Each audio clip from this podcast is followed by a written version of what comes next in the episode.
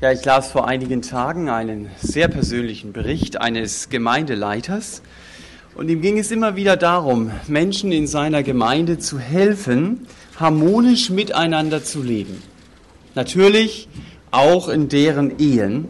Und es war eine sehr große Last für ihn, wenn er gemerkt hat, ich schaffe es nicht dass die Leute wieder gut miteinander klarkommen. Ich versuche das immer wieder, versuche zu reden, ein Termin reiht sich an den anderen, aber ich schaffe das nicht.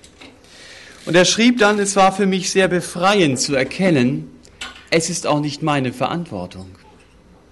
Es ist nicht meine Verantwortung, wenn bestimmte Verhältnisse nicht harmonisch werden.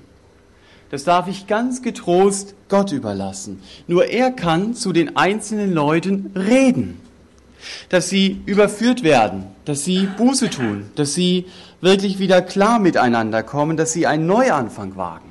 Ich fand es sehr interessant.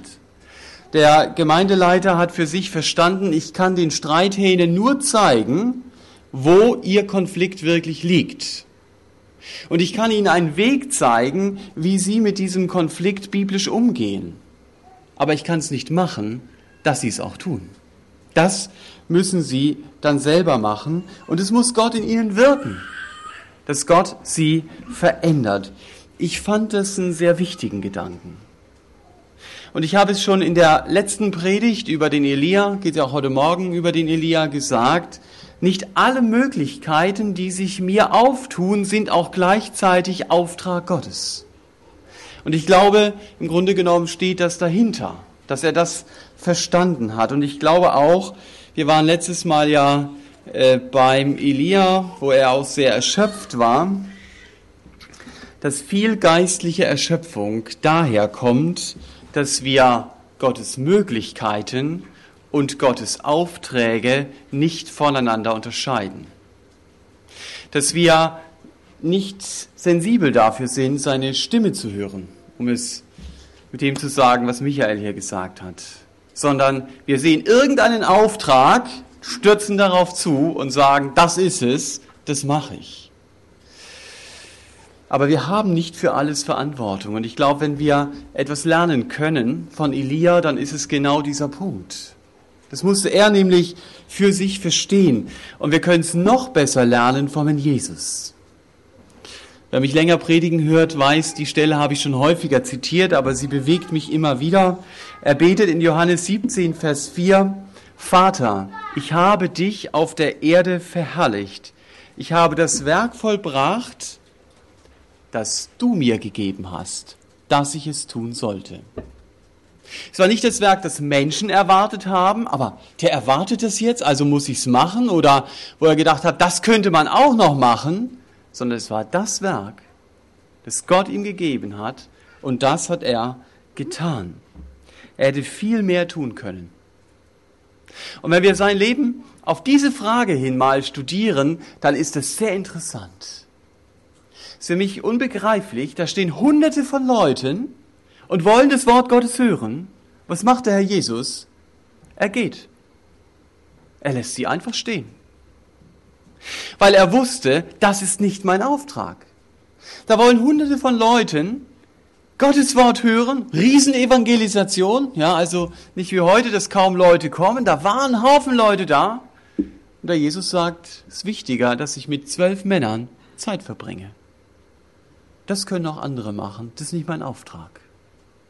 Er hat es also sehr deutlich sehen können, was sein Auftrag ist und was nicht. Und ich glaube, das sollten wir mehr und mehr lernen. Um nochmal auf den letzten Sonntag zurückzugreifen, Ihr erinnert euch, dass ich, oder vorletzte Sonntag war es ja, letzter Sonntag war Familiengottesdienst.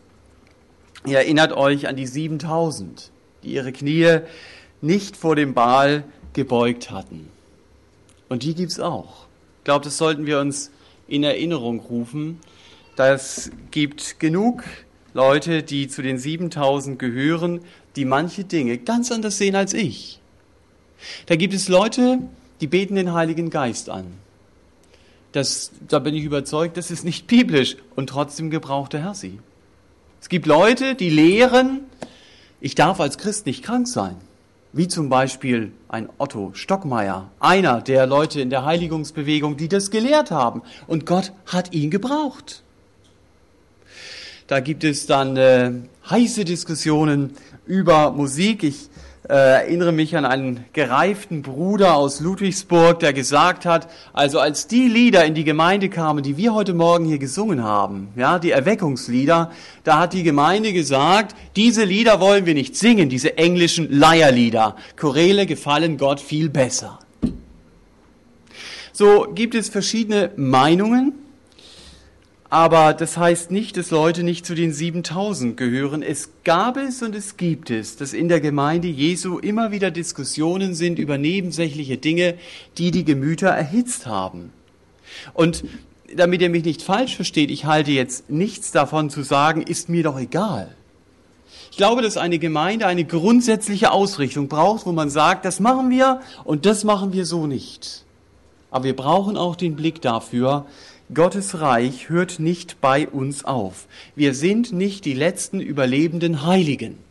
So denkt man das manchmal. Es gibt 7000 und jemand sagte in Württemberg ganz sicher mehr, die ihre Knie nicht gebeugt haben vor dem Baal. Und Gottes Werk hörte nicht bei Elia auf. Und es hört nicht bei uns auf und es hört auch nicht mit uns auf. Das musste er lernen. Es ist eben Gottes Werk und es ist nicht mein Werk. Und wenn ich das verstanden habe, dann nimmt es sehr viel Last von meiner Schulter, Last, die auf der Schulter Elias lag. Und ich habe euch das letzte Mal ein Zitat von Martin Luther gebracht. Ich bringe euch nochmal eins, das das auch ausdrückt. Er hat gesagt, das ist ein sehr berühmtes Zitat, Gott wirkt, während ich hier sitze und mein Wittenberger Bier trinke. Ja, also er hat es einfach verstanden. Ich darf dem Wort Gottes etwas zutrauen. Ich habe getan, was ich tun konnte. Und jetzt ist es Gott, der wirkt. Und nicht mehr ich. Das ist nicht mehr meine Verantwortung. Das ist also eine der grundsätzlichen Lektionen, die Elia gelernt hat, die wir das letzte Mal angeschaut haben, die im Hintergrund des Textes stehen, um den es heute Morgen geht. Und heute Morgen geht es um 1. Könige 19. Vers 19 bis 21. Also etwas kürzerer Text, eine ganz wesentliche Lektion, die Elia zu lernen hat.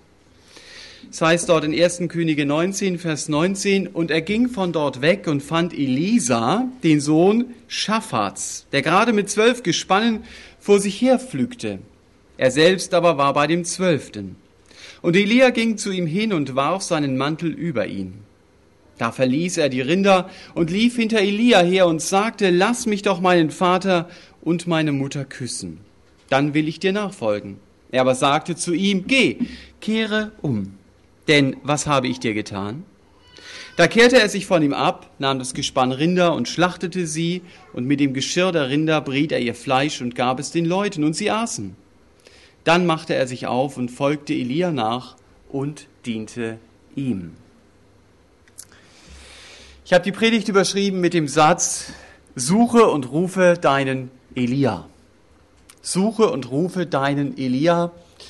Ich meine, nicht jeder heißt Elia, ihr wisst, das verstehe ich im übertragenen Sinne. Also zunächst mal suche deinen Elisa. Sorry, ich habe Elia gesagt. Ne? Suche deinen Elisa natürlich. Der Elia sucht ja den Elisa. Also Gott sorgt dafür, dass der Elia geistlich entlastet wird. Und was wir hier gelesen haben, das ist eine knappe Notiz. Da steht ja sehr viel mehr hinter diesen Sätzen, als was dort im Königebuch niedergeschrieben ist. Zunächst einmal, der Elia verlässt den Horeb. Das ist gemeint, wenn hier steht, er ging von dort weg. Wenn wir also den Text vorher lesen, dann wissen wir, er war am Horeb.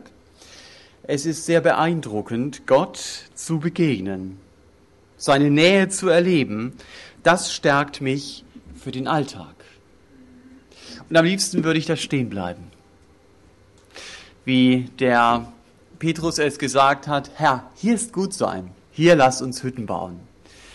Manche Leute fahren dann von Konferenz zu Konferenz, da gibt es nicht Hütten, sondern irgendwelche Zimmer oder so, aber hier ist gut sein geht hier aber um den Alltag. Gott stärkt mich für den Alltag und ich muss wieder in diesen Alltag hinaus weg vom Horeb. Jesus nachzufolgen heißt nicht, nur besondere Begegnungen mit ihm zu haben, wo äh, vielleicht mein Gefühl berührt wird, wo mein Leben verändert wird. All das ist auch wahr. Aber es heißt, mit Jesus zu leben, ich trage mein Leben in den Alltag hinein mit dem, was Gott mir gegeben hat. Mir ist es die Woche sehr klar geworden, auch an dem Beispiel von Paulus. Ich bin zurzeit am zweiten Korintherbrief. Und Paulus beschreibt dort zum Auftakt des Briefes, wie viel Not er erlebt hat. Und dann macht er deutlich, in all dieser Not haben wir Gottes Hilfe erlebt. Wir haben seinen Trost erlebt in dieser Not, wie immer auch. Er hat uns Dinge wichtig gemacht aus seinem Wort. Da waren Geschwister da, die haben uns getröstet. Da gab es ganz praktische Hilfe. Und in all dem hat Paulus verstanden, es ist Gott selbst, der uns tröstet. Und das, was er da erlebt hat an Trost, schreibt er dort im zweiten Korintherbrief, das kann er anderen weitergeben, um sie auch zu trösten. Manchmal ist es so. Das gilt nicht für jede Situation, sicher in unserem Leben. Aber du fragst dich, sag mal, warum erlebe ich eigentlich so viel Negatives? Also da wäre ja für drei Leute Platz eigentlich, ja? Bei dem Negativen, das ich erlebe, da könnte ich gern noch was abgeben. Warum diese Grenzen, in denen ich leben muss? Warum diese unnötige Geldausgabe, weil ich da irgendjemandem rauffahre oder was immer? Warum diese Krankheit? Kann da keine pauschale Antwort geben, aber manchmal heißt die Antwort vielleicht die, oder ist die Antwort die, die Paulus im zweiten Korintherbrief gibt, damit der Trost, den du erlebst in dieser Situation, für andere da ist. Das ist gar nicht für dich, sondern für andere dass du dann anderen dienen kannst, weil du sagst, ich habe das selber erlebt und ich kann dich verstehen und das hat Gott mir damals gesagt und es kann dann für den anderen wirklich eine echte Hilfe sein. Aber die Zusammenhänge sieht man oft erst hinterher. Wenn man drin steht, dann ist es gar nicht so einfach, die Situation anzunehmen. Ich habe die Tage ein Zitat gelesen, das fand ich sehr treffend. Da hieß es, Gottes Wege sind in Hebräisch geschrieben. Erst wenn ich von hinten lese, dann wird der Sinn mir klar. Ja, so ist es ja im Hebräischen. Ich fange ja von hinten an. Das erste Kapitel ist auf der letzten Seite des Buches. Elias Auftrag für den Alltag ist jetzt, den Elisa zu finden. Denn wenn wir den Text genau lesen, dann heißt es dort in Vers 19, er fand ihn. Das setzt für mich voraus, dass er ihn gesucht hat war wahrscheinlich ein etwas jüngerer Mitarbeiter damals noch, der Elisa. Und er sollte an die Seite des Elia gestellt werden. Übrigens, dieses Prinzip hat der Herr Jesus ja wie kein anderer gelebt. Er kam, um für die Sünden einer ganzen Welt zu sterben. Aber er kam auch, um zwölf Männern zu erklären, was es heißt, mit Gott zu leben, was es heißt, für sein Reich zu leben und er hat sie ausgerüstet, diese Botschaft weiterzusagen. Das war mindestens die Hälfte seines Dienstes, den er damit verbracht hat. Das ist eine Situation, die man heute oft übersieht. Viele geistliche Arbeiten hören auf, weil man dieses Prinzip übersieht. Gemeinde ist keine Gemeinschaft von Einzelkämpfern. Es geht darum, bei Zeiten, für den Elia war es fast schon zu spät. Der hat seinen Crash hier schon gehabt. Bei Zeiten nach einem Elisa Ausschau zu halten. So wie wir das auch an anderer Stelle in der Schrift finden, zum Beispiel der Mose hat nach einem Josua Ausschau gehalten und der Paulus ist mit Timotheus durch die Lande gezogen. Paulus formuliert dann ja gerade auch im zweiten Timotheusbrief dieses Prinzip, was du von mir vor vielen Zeugen gehört hast. Das befiehlt treuen Menschen an, die tüchtig sein werden, andere zu lehren. Zwei Prinzipien, tüchtig andere zu lehren und treu. Das nennt er noch zuerst. Also behalte das, was Gott dir gegeben hat, an Gaben, was immer das ist, nicht für dich, sondern gib es weiter. Fördere andere. Lass sie zunächst zuschauen und dann lass sie dienen und hilf ihnen dabei, indem du für sie betest und indem du ihnen ein konstruktives Feedback gibst. Ist manchmal spannend. Ich kann mir das auch bei dem Elia hier vorstellen, wenn er den jüngeren Elisa hier an seine Seite nimmt. Der hat noch nicht so viel Erfahrung gehabt wie der Elia. Und es kann sein, wenn der Elia auf seinen Reisepredigten unterwegs war, dass die Leute dann gesagt haben, aber Elia, wir wollen nur dich hören, nicht den, den du mitbringst. Ich kenne einen Bruder aus Frankreich, der das ganz konsequent macht, der jemand anders mitnimmt in der Verkündigung und es wird ihm häufig gesagt und dann sagt er, dann komme ich auch nicht. Aber er hat einfach verstanden, wie Elia das hier mit Elisa tut, ich nehme andere mit. Natürlich kann man nicht das Gleiche erwarten. Zum Beispiel in der Verkündigung von Christen, wie von Christen, die schon jahrelang mit Jesus unterwegs sind. Aber auch derjenige, der lange predigt, war nicht immer an dem Punkt, an dem er heute ist. Und ich glaube, dass wir als Gemeinde da auch bereit sein müssen, geh mal von diesem Beispiel hier aus, jüngere Geschwister dienen zu lassen. Das ist Teil eines geistlichen Weitblicks. Und es gibt nicht wenige Gemeinden, wo der jüngste Verkündiger 60 Jahre ist. Da hat man dieses Prinzip komplett übersehen und man hat den entscheidenden Punkt verpasst. Der Zug ist abgefahren. Und deswegen ist es wichtig, dass man auf solche Dinge achtet. Wenn du zum Beispiel seelsorgerliche Gespräche machst, warum nimmst du dann nicht eine Elisa dazu, wenn du eben eine Frau bist oder so? So lernt man am meisten. Vor einiger Zeit hat Silvia Block hier mal einen Frauentag gemacht. Ich habe vor einiger Zeit mit ihrem Mann gesprochen und er sagt, sie nimmt kein seelsorgerliches Gespräch an, wenn sie nicht jemand, eine jüngere Schwester dazu mitnehmen kann, die einfach nur zuhört. Dann sagt sie von vornherein, dann stehe ich für dieses Gespräch nicht zur Verfügung. Bei Frauen ist das weniger problematisch, sagte er, als bei Männern, äh, dann zu dritt zu reden. Aber du kannst nie mehr lernen, als wenn du dabei bist. Und wenn man in Gruppen eingebunden ist, einige von euch in der Kinderstunde oder so, dann ist es wichtig, auch immer wieder darauf zu achten, haben wir jemanden, den wir da in den Dienst mit weiter hineinnehmen können. Das geht nicht immer, das weiß ich auch. Es gibt nicht immer Leute, aber die Sensibilität dafür zu haben, das ist das Prinzip, das wir hier sehen. Auch bei praktischen Dingen. Ich sehe das manchmal am Gemeindetag, dass da ältere Geschwister sich mit irgendwelchen Tischen abschleppen. Da fragt doch jemand Jüngeres, der dabei steht, kannst du auch mal mit anfassen, sonst läufst du mit 60 noch mit den Tischen hier durch die Gegend. Es ist wichtig, Leute mit hineinzunehmen. Oder vielleicht hat der Herr dir irgendeinen anderen Dienst wichtig gemacht, dann frag dich das, wo ist mein Elisa? Ich freue mich darüber, dass einige begonnen haben, so Training für Christentum-Kurse zu machen. Eine super Sache. Aber es darf dabei nicht stehen bleiben, sondern muss selber, wenn man so einen Kurs bekommt, auch überlegen, und wo gebe ich denn das weiter?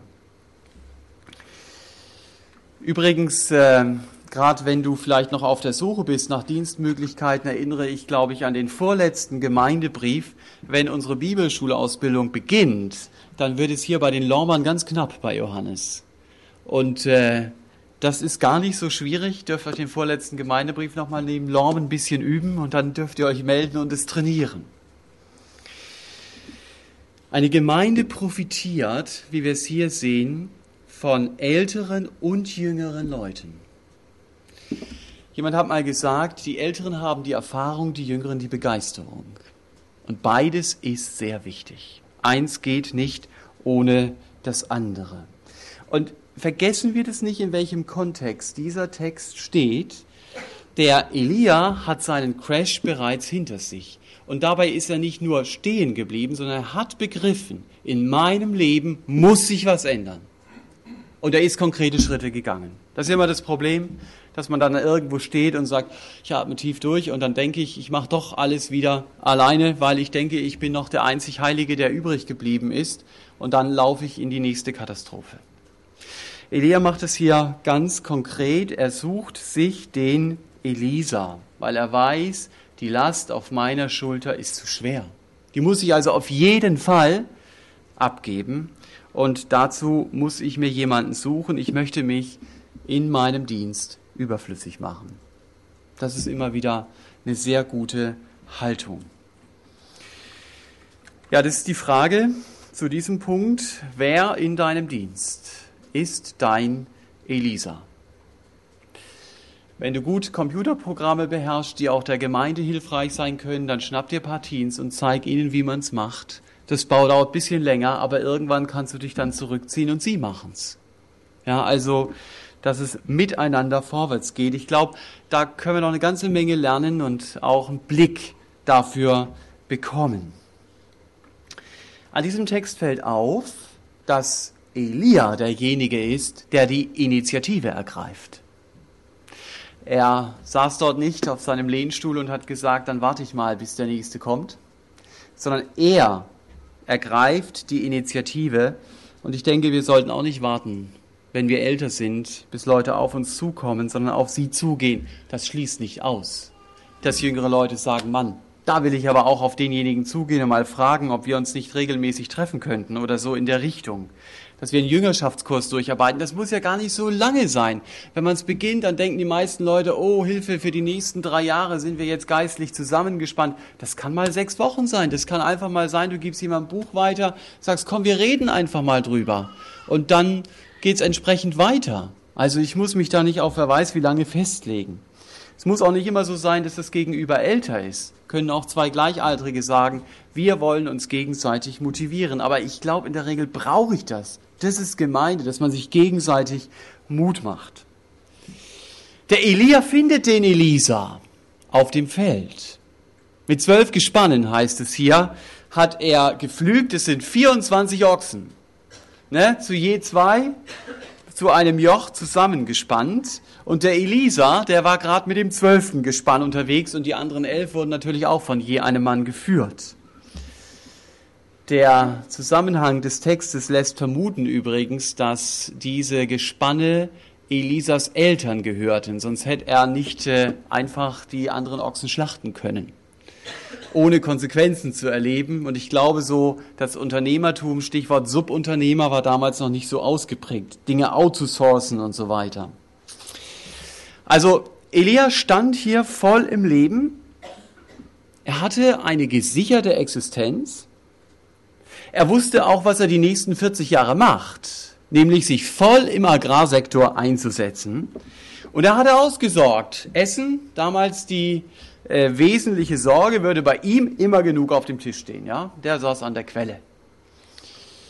Und jetzt kommt der zweite Gedanke des Textes. Rufe deinen Elisa. Elisa wird hier von Gott überrascht. So denke ich. Vielleicht war er auch vorbereitet, das sagt der Text nicht. Aber Elia lässt sich gebrauchen, Gottes Ruf auszusprechen. Den brauchte es. Dass er auf den Elisa zuging und dass er ihn rief. So ist es in der Regel. Also wenn Gott dich für einen Dienst beruft, dann macht er dir entweder eine Sache ganz besonders wichtig, dass du merkst, das ist mir wichtig, da muss doch jemand was machen. Und dann muss ich schon prüfen, ist es jetzt eine der 87 Möglichkeiten, die ich sehe? Ist es wirklich mein Auftrag? Oder vielleicht ist es ein Auftrag. Ich glaube, dass ich nichts tun kann im Reich Gottes, für das ich null Empfinden habe. Es muss ein Stück weit mein Auftrag sein. Der Elia sagt ja in dieser Situation nichts und doch ruft er den Elisa, indem er nämlich den Mantel über den Elisa wirft. Und das war klar damals, ich rufe dich, mir nachzufolgen. Der Herr Jesus, der hat es dann anders gemacht. Der hat es Leuten gesagt. Die saßen dann an der, im, in der Haupt, im Hauptbüro des Zoll, des Zollhauptbüros da und dann kam er dahin und hat gesagt, komm, Matthäus, folge mir nach, verlasst es alles. Und hier ist es der Mantel. Wie würdest du reagieren, wenn der Herr dich heute in einen bestimmten Dienst ruft? Es muss gar nicht vollzeitlich sein. Das da bin ich viel zu alt, vollzeitlich kann mir schon nicht passieren oder so. Was ist, wenn der Herr dich in einen Dienst ruft? Bei Elisa entdecke ich die Lebenseinstellung, Herr, irgendwo, irgendwann, irgendwas, ich bin bereit. Das drückt er hier aus. Der hat gar nicht rumdiskutiert, Und man muss sich das ja mal vorstellen. Er pflügt da mit seinen zwei Ochsen. Die Sicherheit, die die Ochsen ihm gegeben haben zu der damaligen Zeit, die konnte der Elia ihm ganz sicher nicht bieten. Und so ist es vom Prinzip her auch immer geblieben. Wenn ich dem Herrn beginne, vor allen Dingen vollzeitlich zu dienen oder halbzeitlich zu dienen oder in irgendwelchen anderen Bezügen, dann habe ich ein Privileg. Ich habe das Privileg, abhängiger von ihm zu sein. Das, äh, manchmal ist das was zum Durchatmen. Der Geschäftsführer der Bibelschule, auf der ich war, hat gesagt, also er kam aus dem Geschäftsleben. Er sagt, jeder Geschäftsmann würde sagen, das ist Wahnsinn, was wir hier machen, finanzieller Wahnsinn, immer an der Nulllinie bei dem Budget, das wir haben. Aber er sagt, ich sag dir, Konzerne haben mittlerweile Konkurs angemeldet. Uns gibt's immer noch. Weil die Treue Gottes ein ganz festes Fundament ist, auf dem wir stehen. Rechne damit. Es muss ja nicht immer finanziell sein. Es kann ja auch deine Kraft sein, deine Grenze. Und manches ist ja wichtig, auch wirklich zu bedenken, zu sagen, da habe ich einfach nicht mehr die Kapazität. Da muss man vernünftig sein. Aber wenn ich sie an manchen Punkten habe, setze ich sie ein. Vertraue ich dem Herrn, dass er mir hier weiterhilft. Auch wenn du manchmal Gottes Wege nicht verstehst, ist ja oft so, dann fange ich an, wirklich darauf zu reagieren und dann merke ich, da laufen so viele Dinge schief. Und ich sage, wie kann das sein? Verstehe Gottes Weg nicht immer, aber ich weiß eins ganz sicher, und das macht dieser Text deutlich, er ist treu. Und mit seiner Treue will ich rechnen. Das heißt, er steht zu seinem Wort und seine Liebe zu mir, die ist fest. Und wenn ich auch schwierige Situationen erlebe, dann sage ich, ja, verstehe das überhaupt nicht. Aber eins weiß ich, mit deiner Liebe hat es nichts zu tun zu mir. Denn das hast du ganz sicher mir, äh, mir ganz sicher gemacht, dass du mich liebst, indem du, Herr Jesus, am Kreuz für mich gestorben bist.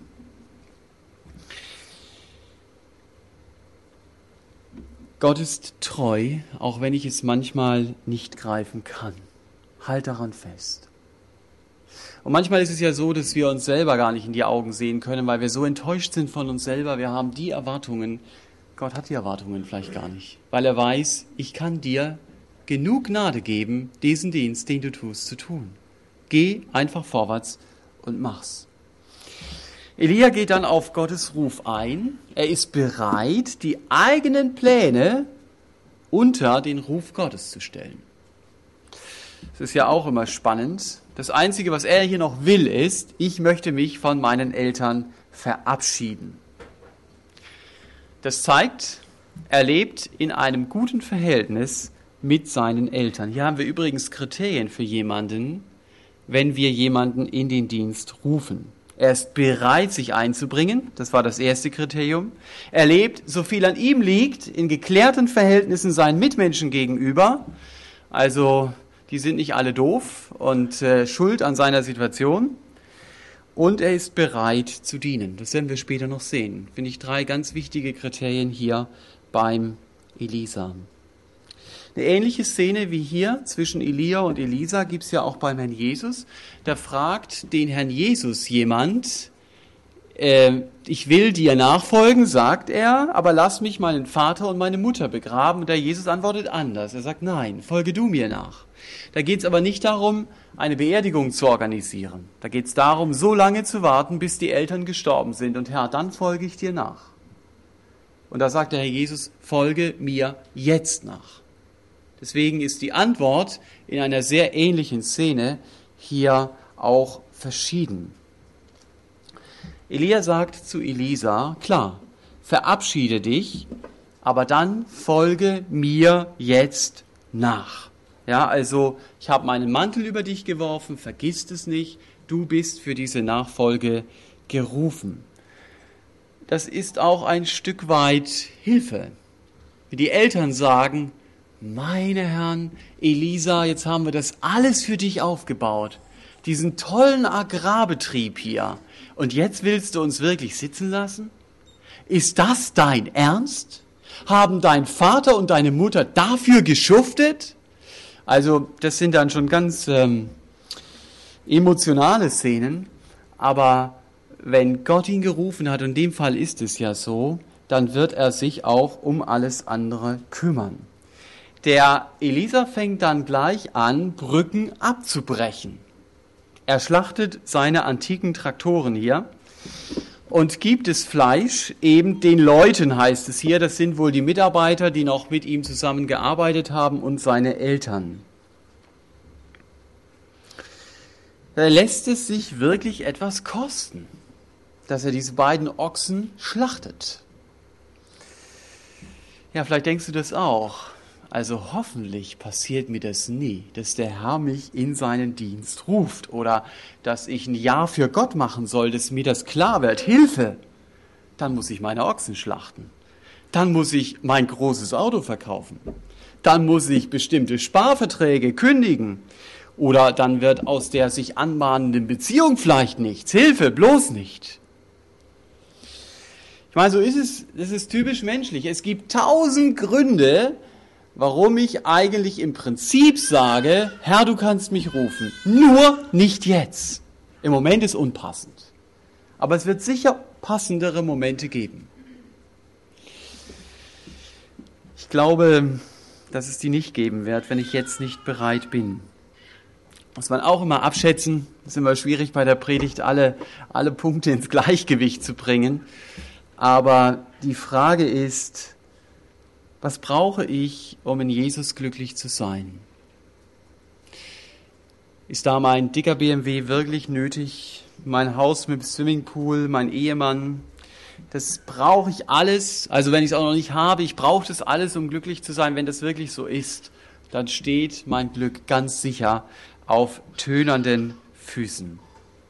Das Glück, das Jesus gibt, ist viel mehr wert als diese paar materiellen Dinge oder Beziehungen, an denen ich mein Herz hänge und von denen ich mir Glück verspreche. Wenn der Herr dich ruft, irgendeine Aufgabe, dann lass dich nicht vom Teufel belügen. Er baut dir nämlich die Verlustrechnungen zusammen und sagt, guck mal, was du alles verlierst, ja? Guck mal, was du alles verlierst. Und dann ähm, sagst du, sag mal, was ist denn da unter deiner Hand? Ja, die nimmt er nicht weg, weil da steht alles, was du alles gewinnst. Aber da wird nur die Verlustrechnung aufgeführt, aber nicht, was ich bei Jesus gewinne. Die Erlebnisse, die du dann mit Gott machst, seine Gegenwart, die du erfährst, wie Elia sie hier erfahren hat am Horeb, ähm, das gleicht es bei weitem aus, was du verlierst. Die Freude im Dienst an Jesus, für Jesus, und die Freude an ihm selber sind in dieser Welt mit nichts aufzuwiegen. Und ich glaube, dass wir wirklich dahin kommen müssen, in unserem Denken zu checken, bin ich jemand, der absolut mangelorientiert denkt, der immer nur den Verlust sieht, der immer nur den Mangel sieht, dass wir begreifen, mal, was sagt der Paulus eigentlich in Philippa 3, wenn er sagt, alles, was mir Gewinn war, und das kannst du nachlesen, das war eine ganze Menge, was er an Gewinn hatte, ist nichts. Er drückt es noch krasser aus, ja? Ist nichts. Im Vergleich dazu, Jesus besser kennenzulernen. Ich glaube, dass wir das von Elisa hier wirklich lernen können, dass er, dass er darauf eingegangen ist. Und Gott hat ihn ja gebraucht, wenn wir seine Geschichte dann weiter anschauen würden. Wenn ich ganz nah bei Jesus bin, dann kann ich glücklich sein mit wenig. Denn wirkliches Glück macht sich nicht an den vielen Dingen fest, die ich habe. Wirkliches Glück macht sich fest, wenn man mir diese Dinge nimmt und ich sage, du, daran hing mein Herz nicht. Ich kann auch mit so einer rostigen Blechblase durch die Gegend fahren, gar kein Problem. Ich kann wie der traurige Poet oder wie er da heißt, mit dem Regenschirm sitzen, weil es da irgendwie Wasser durchs Dach kommt im Bett oder so. Gar kein Problem. Vielleicht ist es ein Problem ein bisschen für mich. Aber daran hängt doch nicht mein Glück. Mein Glück hängt doch an Jesus. Und ich denke, das können wir von Elisa lernen. Er war bereit, jetzt Gottes Willen zu tun. Auch wenn es ihm vielleicht schwer gefallen ist, fällt nicht immer leicht, Gottes Wege zu gehen. Da sagst du nicht immer, hurra, ich darf's. Aber es ist immer ein Weg, der gut ist. Und wenn ich weiß, ich sollte Gott an diesem Punkt gehorsam sein und keine konkreten Schritte gehen, dann wird Gott mit mir nicht weitergehen. Ich hatte mal ein Gespräch mit einer Person, da ging es um einen ganz konkreten Schritt im Leben dieser Person. Es fiel jetzt so schwer, diesen Schritt zu tun. Es war auch schwer. Und dann sagte diese Person, ich weiß, ich weiß, als ich sie anschaute, äh, Gott sagt dann zu mir, denk nicht weiter, sondern mach erst mal das und dann sehen wir weiter. Aber mach erst mal das und dann geht's erst weiter. Vielleicht gibt es ja Punkte in deinem Leben, wo du weißt, das muss ich klären, dann mach's. Sonst kann ich hohe theologische Gedanken mir machen über, das tausendjährige Reich, wie bei der Bibelstunde oder was immer, aber da geht's mir, geht's in meinem Leben nicht weiter. Jetzt macht der Elisa sich auf und er dient dem Elia. So fing diese Zweierbeziehung an. Er goss Wasser über die Hände, heißt es nachher. Und er hat von dem Elia ganz viel durch dessen Vorbild gelernt. Und so funktioniert natürlich auch Gemeinde, dass ich auch durch mein Leben, ich werde immer Vorbild sein, dass ich durch mein Leben vermittle, was heißt es, mit Jesus zu leben. Das ist eine viel größere Predigt in der Regel als manche Bibelstunde. Und hier ist es wichtig, dass wir dem anderen echt Mut machen. Es gibt immer wieder so Special-Momente, wo einer dem anderen sagt, du, ach, bei dir brauchst du eh nicht weiterzumachen. Da hast schon zweimal versagt, also das dritte Mal kommt ganz sicher, auch wenn du im Moment dann auch gut drauf bist. Ich sag dir, das geht schief. Ähm, das ist natürlich unheimlich Mut machen und baut auf, wenn mir das jemand sagt. Da ist es einfach wichtig, füreinander zu beten, zu sagen, ich weiß, du lebst einfach in dieser Spannung, aber wir wollen dem Herrn vertrauen und wir wollen gemeinsam weitergehen. So wichtig, Mut zu machen, auch Mut zu machen, Sünde loszulassen, sein Leben zu ordnen, zu sagen, komm, mach das oder ich helfe dir dabei. Ich denke, unser Gebet darf immer wieder sein, Herr, lass dein Leben durch mein Leben hindurch scheinen. Dann sehen die anderen nämlich nicht mich, sondern dann sehen sie ihn und das ist immer motivierend. Und das ist aber ein Prozess. Ihr erinnert euch vielleicht noch an den letzten Sonntag, da hatte ich dieses Glas mit den Radieschen da drin. Und die Kinder haben schon geblickt, dass sie gesagt haben, es ist nicht so, dass ich die Radieschensamen da reinstreue und dann ist, die, ist sofort, kann ich die Radieschen ernten. Es braucht Zeit. Und die Hoffnung liegt nicht in mir selber, sondern die Hoffnung liegt in dem Samen. Der Same ist drin. Und der Same wird Frucht bringen, wenn ich diesen Samen aufnehme, wenn er begossen wird, wenn er genug Licht hat. Dann hat er Kraft in meinem Leben, mein Leben zu verändern. Und das geschieht, indem ich mich wie ein Elisa aufmache, mich von einem reiferen Christen, das war in dem Fall Elia, an die Hand nehmen zu lassen, als Mentor vielleicht im Hintergrund zu haben, indem ich Jesus ganz praktisch diene, das haben wir auch gesehen, und indem ich mein Leben, das heißt meine Zeit dafür einsetze, dass Gottes Wille geschieht hier auf dieser Erde. Und dann lebe ich das Prinzip, das über diesem Text stand, suche und rufe deinen Elisa. Amen. Wir nehmen uns jetzt noch eine ganz kurze Zeit für uns persönlich nachzudenken, was nehme ich mit von heute Morgen, vielleicht auch konkret, was will ich verändern und dass wir das dem Herrn sagen und der Michael wird dann laut zum Abschluss beten.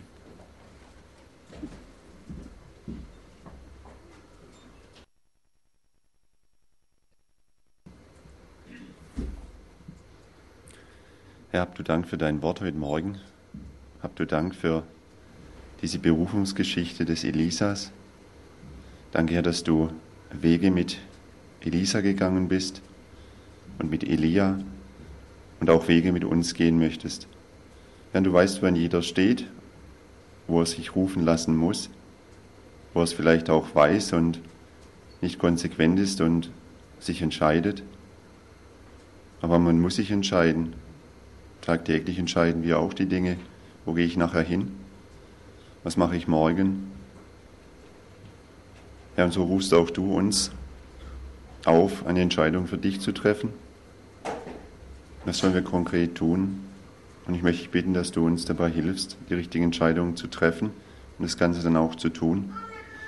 Du weißt auch, wo wir überlegen sollten, wo wir andere, jüngere vielleicht rufen können. Gib uns offene Augen, Herr, um Fähigkeiten und Begabungen, die du einem jeden gegeben hast, zu sehen. Und schenk du dann auch die Bereitschaft, Dinge abzugeben und vielleicht als Mentor auch zu dienen. Ich danke dir dafür, Herr, dass du so wunderbar mit einem jeden Menschen, egal in welchem Alter, umgehst. Dass niemand nutzlos ist, bis zum Ende, Herr, bis wir mal bei dir sein dürfen. Danke, Herr, dass du jeden Tag eine Aufgabe für uns hast und dass du uns in diesen Aufgaben durchführst. So danke ich dir dafür, für diesen Gottesdienst. Amen.